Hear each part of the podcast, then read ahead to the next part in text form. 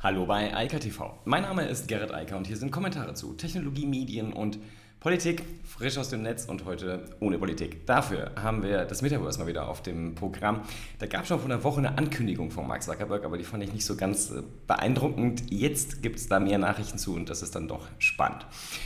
Außerdem geht es um die QR-Codes. Die sind ja seit einem halben, dreiviertel Jahr wirklich omnipräsent, also seit der Lockerung im letzten Jahr und jetzt wieder überall verfügbar und scheinbar werden die wohl auch bleiben. Das ist das große Revival, obwohl sie ziemlich totgesagt waren. Und dann Apple. Apple hat gerade den 13. Zero-Day äh, gehabt. Das ist schon ein bisschen unschön mittlerweile, denn das betrifft uns alle, zumindest alle, die auf ähm, iOS, macOS und so weiter hocken. Das ist nicht nur iOS tatsächlich. Und äh, ja, eine spannende Entwicklung, die ja, ich hoffe, sie äh, beruhigt sich wieder, sagen wir mal so. Facebook möchte gerne eine Metaverse Company sein.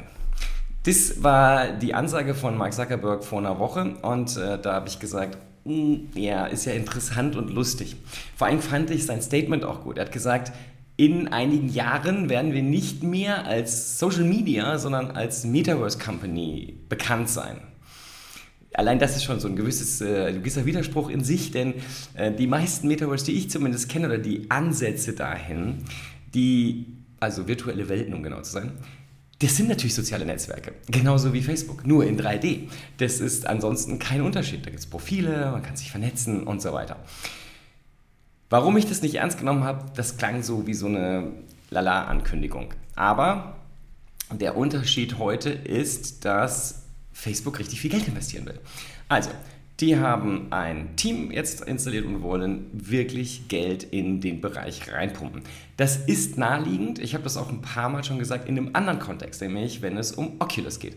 Oculus Quest und vor allem die Quest 2 ist mittlerweile sehr verbreitet und das ist die erforderliche Hardware, wenn wir über ein Metaversum sprechen wollen. Und das Metaverse, was er jetzt scheinbar haben will und was er in Gedanken hat und was ja mittlerweile auch in anderem Kontext immer wieder genannt wird, wenn es um Spiele und ähnliches geht, das braucht natürlich eine VR-Brille oder zumindest Augmented Reality äh, Glasses. Das wäre sozusagen so ein Zwischending dann. Aber eigentlich ja Virtual Reality Headsets. Und die hat er momentan im Angebot und natürlich auch die preis-leistungsmäßig besten, die man im Moment haben kann. Insofern war es naheliegend, dass er noch viel stärker in diesen Bereich der virtuellen Welten vorstoßen will, dass jetzt aber sagt, okay, eigentlich soll das, das Kern des, der Kern des Geschäfts sein.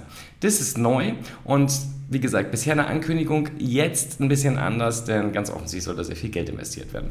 Nochmal so als Backup, ein Metaverse wäre ja wirklich eine komplette Abbildung unserer Welt und aller darauf aufbauenden virtuellen Welten in einem Metaversum, also zusammengeschlossen. Und das ist der nächste Punkt, den ich faszinierend finde an seinen Ideen. Was er will, klingt für mich so ein bisschen wie ein Facebook in 3D. Ein Facebook in 3D ist aber kein Metaversum, sondern es wäre nur eine weitere virtuelle Welt, die aber nicht zwangsläufig das Metaverse ist, sondern das wäre etwas, was man dann ja zusammenschalten müsste. Dafür müsste man aber offene Standards benutzen. Dafür müsste man dafür sorgen, dass andere sich integrieren kann, sodass man von einer virtuellen Welt in die nächste rübergehen kann. Das heißt, mit seinem Avatar, der 3D-Repräsentanz, und im Zweifel auch mit den digitalen Gütern, die man äh, so anhäuft, ob das jetzt das Haus auf dem eigenen Stück Land ist oder aber das Fahrrad, mit dem man sich dann von A nach B bewegt oder natürlich der Raketenrucksack, was auch immer das sein mag. Aber spannend wird das ja alles erst, wenn diese digitalen Güter tatsächlich interoperabel sind. Ich also von dem Facebook von der Facebook-virtuellen Welt, die natürlich sehr groß sein wird, wenn er das hinbekommt, mit vielen Millionen oder Milliarden Nutzern, in eine andere rüberwechseln kann.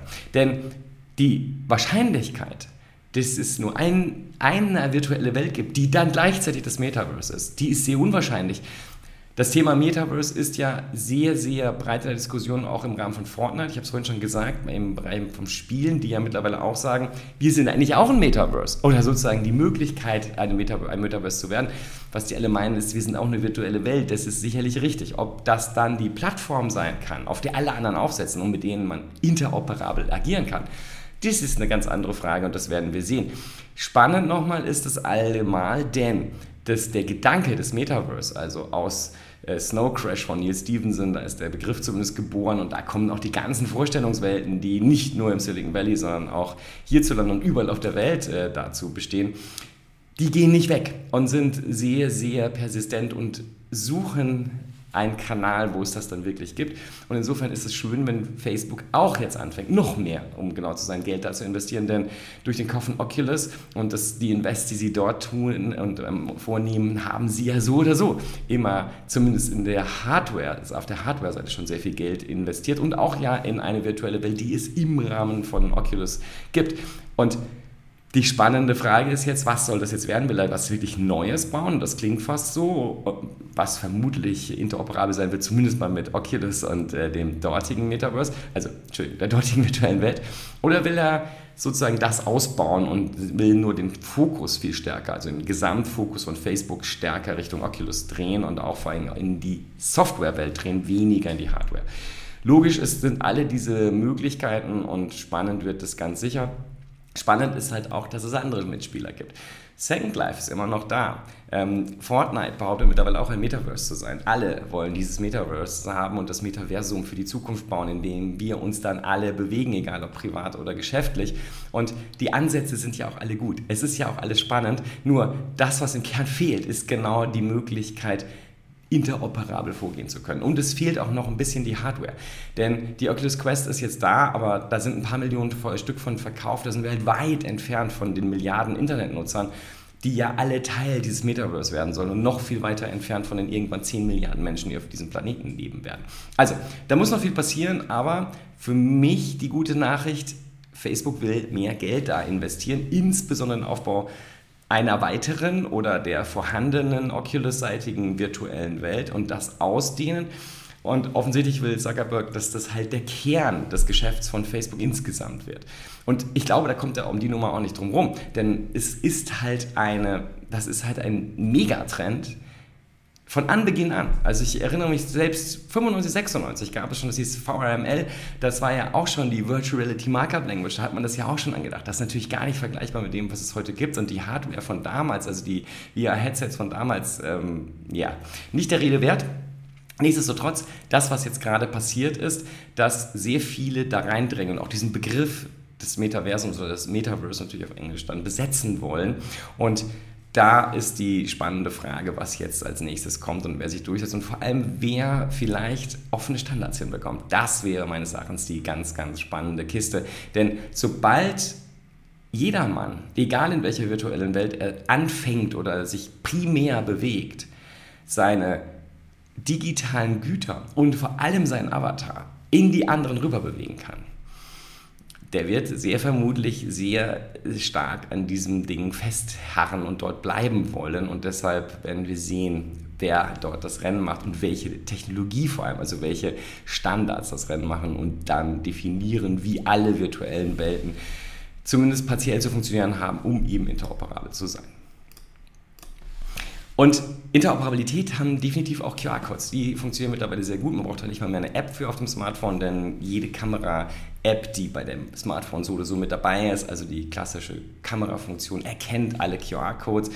Mittlerweile wissen wirklich alle Menschen, wie QR-Codes funktionieren. Nur, nachdem die ursprünglich mal super gehypt wurden, sind die komplett zusammengebrochen. Also man sah sie dann weniger auf Plakaten und so weiter. Sieht halt nicht hübsch aus. Aber im Rahmen der Pandemie haben die Dinger sich wieder richtig in den Vordergrund gerückt. Überall, wenn man heute oder im letzten Jahr im Sommer essen gegangen war, gab es keine Menükarten mehr, sondern es gab das Menü halt als PDF oder als HTML-Seite, nachdem man vorher den QR-Code gescannt hatte. Da haben sich die einen Restaurants es einfach gemacht und da einfach nur einen Link hinterlegt, der dann da reinlief. Andere haben da ein bisschen mehr gebaut. Und ähm, bauen da auch immer mehr drauf und sagen nämlich, hm, das, was im Internet geht, können wir ja jetzt auch. Wir können nämlich jetzt dafür sorgen, dass wir eine Konnektierung zwischen der Identität des Menschen und dessen Präferenzen in unserem Lokal oder Bar oder was auch immer sein mag, herstellen. Gerade auch im Einzelhandel der das nämlich jetzt auch entdeckt, das Thema, und sagt, das ist ja interessant, die Menschen haben es jetzt verstanden, also rollen wir QR-Codes viel stärker aus und sorgen dafür, dass wir mehr Informationen über die Nutzer bekommen. Genau das, was ein Online-Shop halt auch macht, was aber lokal bisher nicht so richtig möglich war. Und der Punkt bei der ganzen Sache ist, das hat natürlich massive Auswirkungen auch wiederum auf die Privatsphäre. Und den meisten Leuten ist es gar nicht klar, wie viele Daten dort im Zweifel übermittelt werden, insbesondere wenn dann noch irgendwelche Apps im, äh, dazwischen mitspielen, wo man sich vorher vielleicht registrieren musste etc. Oder wenn man auch direkt dann die Transaktion macht. Und der nächste Schritt, der gerade auch äh, lanciert wird und kommt, ist natürlich das Bezahlen auch noch mit QR-Code. Dann kann ich auch in einem lokalen Geschäft erstmal quasi einen Check-in haben, dann kann ich die logische Konsequenz haben, ich weiß, was jemand ausgewählt hat, wenn ich die Bestellung auch noch über den QR-Code, über einen weiteren QR-Code auf der Karte auslöse oder über einen Klick auf die äh, Dokumente im Web, also nicht im PDF, sondern einer schönen HTML-Seite. Dann habe ich noch einen Checkout, den kann ich im Zweifel auch über den QR-Code steuern. Dann kann ich nämlich sagen, du bezahlst jetzt hier. Und schon habe ich genau das Wissen, was ich sonst nur im Internet habe. Ich weiß genau, welcher Kunde das war, was der konsumiert hat wieder bezahlt hat und wie viel. Und dementsprechend kann ich dann meine Werbung ausrichten und ich kann sogar die Werbung hier reinziehen. Also ich kann natürlich auch Werbung dann machen, wenn ich zum Beispiel den Kunden auch schon aus dem Internet kenne, also aus dem Online-Shop, kann ich natürlich auch noch die entsprechende Werbung dann vor Ort wieder machen und ihm personalisierte Empfehlungen aussprechen. Also all das, was wir aus Online-Shops kennen, kann man jetzt ins Restaurant, in den Einzelhandel, überall reinziehen, wenn man das hier ernst nimmt und nicht nur als Notlösung sieht und sagt, ja, ja, ich mache da jetzt hängen, ich mache mal so ein PDF und da ist der Link zu dem PDF, dann wird das runtergeladen, dann bestellen die Leute ganz normal und ich bin hinterher genauso klug wie vorher. Wenn man da ein bisschen mehr hinterhängt, ein bisschen mehr Technologie, also vor allem einen, einen Online-Kauf- und Checkout-Prozess dann wird man als Geschäft vor Ort viel, viel klüger, als es jemals der Fall war. Man hat viel mehr Wissen über den einzelnen Kunden als zuvor. Insbesondere da, wo halt klassische Kassensysteme bisher unterwegs waren und man halt keine Personalisierung vornehmen konnte, schlicht weil man den Kunden gar nicht identifizieren konnte im Vorfeld. Ganz spannendes Thema. Und ich vermute auch, dass das sehr schnell nicht mehr an den QR-Codes hängt. Denn das Problem ist ja, warum soll ich diese Technologie eigentlich nutzen? Also gerade bei wiederkehrenden Kunden kann ich das ja noch ganz anders machen, indem ich halt eigene Apps benutze, die halt auf GPS-Daten etc. reagieren, wenn der Nutzer das natürlich zugelassen hat. Dann weiß ich, wann der in meinem Geschäft ist, kann ihm direkt die entsprechenden Angebote geben, kann ihn direkt dorthin führen im Geschäft und ihm das direkt verkaufen. Das heißt, ich habe viele, viele Möglichkeiten, die sich da eröffnen, auch unabhängig vom QR-Code. Deshalb, meine These ist, ja, der QR-Code wird jetzt eine, einen großen Hype erfahren, aber es wird weggehen, weil das auch nur eine Zwischenlösung ist. Denn ich er kann, er kann den Kunden auch anderweitig erkennen, im Zweifel auch an der Gesichtserkennung. Das ist ja das, was zum Beispiel in China längst gang und gäbe ist. Ich dort in eine Mall reingehe, dann weiß der Mallbesitzer und alle Shops da drin, dass ich gerade reingekommen bin. Und dann passieren ganz viele Dinge im Hintergrund und ich bekomme unter anderem auch Angebote. Natürlich im Moment noch auf mein Smartphone und das wird sich auch noch erweitern. Aber jedenfalls, hier passiert jetzt was, weil der Kunde es akzeptiert. Das ist ja das Problem bei der Sache. Denn QR-Codes gab es auch vor. Es gab all diese Versuche in Restaurants und Einzelhandel äh, schon vorher, aber es wurde nicht akzeptiert. Die Pandemie hat es möglich gemacht, weil die Leute wollten keinen Kontakt und die wollten lieber ihre eigene Karte auf ihrem eigenen Smartphone und nichts, was vorher jemand angefasst hat. Und plötzlich funktioniert das alles inklusive des Check-ins und das lässt sich noch ausbauen. Ja, Apple. Apple hat nicht nur auf seinen iOS-Geräten, sondern insgesamt gerade eine ganze Menge Probleme. Die haben gerade schon ihren 13. Äh, Zero-Day-Exploit. Die mussten äh, jetzt iOS, iPadOS und macOS äh, fixen. Also jeder sollte das mittlerweile schon aktualisiert haben, denn das ist ein böser Exploit, der bis auf das auf Betriebssystemebene runtergeht, also auf Kernel-Ebene. Man kann ja komplett das, den Rechner, das Smartphone etc. übernehmen. Das heißt, das Betriebssystem muss so schnell wie möglich aktualisiert sein. Das gesamte Problem ist aber, wie gesagt, das ist schon der 13. Bisher waren die meisten betrafen WebKit, also den Browser, Safari, das ist so normal. Ähm, aber jetzt halt auch in diesem Jahr schon einige Male, dass die Betriebssysteme unterschiedlicher, aber äh, von, also gibt ja drei bei Apple, vier sogar, wenn man WatchOS auch dazu nimmt, da gab es aber bisher keinen, die hot gefixt werden mussten, weil das Wissen über den, über den, den Fehler, die, die Sicherheitsloch, den Exploit, erst bekannt wurde, als er schon ausgenutzt wurde. Das heißt, Apple hatte keine Vorwarnung äh, und keine Zeit, das vorweg zu fixen, um möglichst wenige Leute davon betroffen zu machen. Alle Softwarehersteller, also insbesondere die Betriebssystemhersteller, also Microsoft und Apple, geben sehr, sehr viel Geld dafür aus, um genau das im Vorfeld zu lösen. Also Menschen bekommen Geld dafür, wenn sie Fehler finden und melden.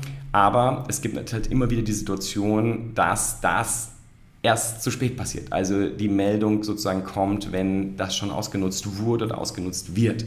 Und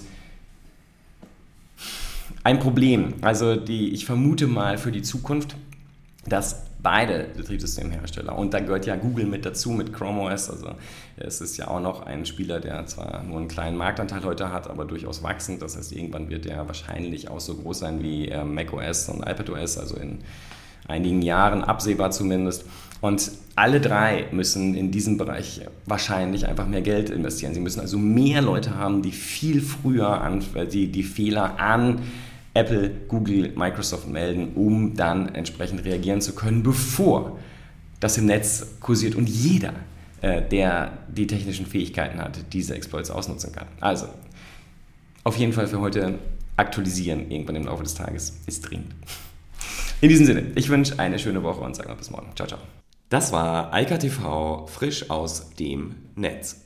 Unter eika.tv findet sich der Livestream auf YouTube. Via eika.media können weiterführende Links abgerufen werden. Und auf eika.digital gibt es eine Vielzahl von Kontaktmöglichkeiten.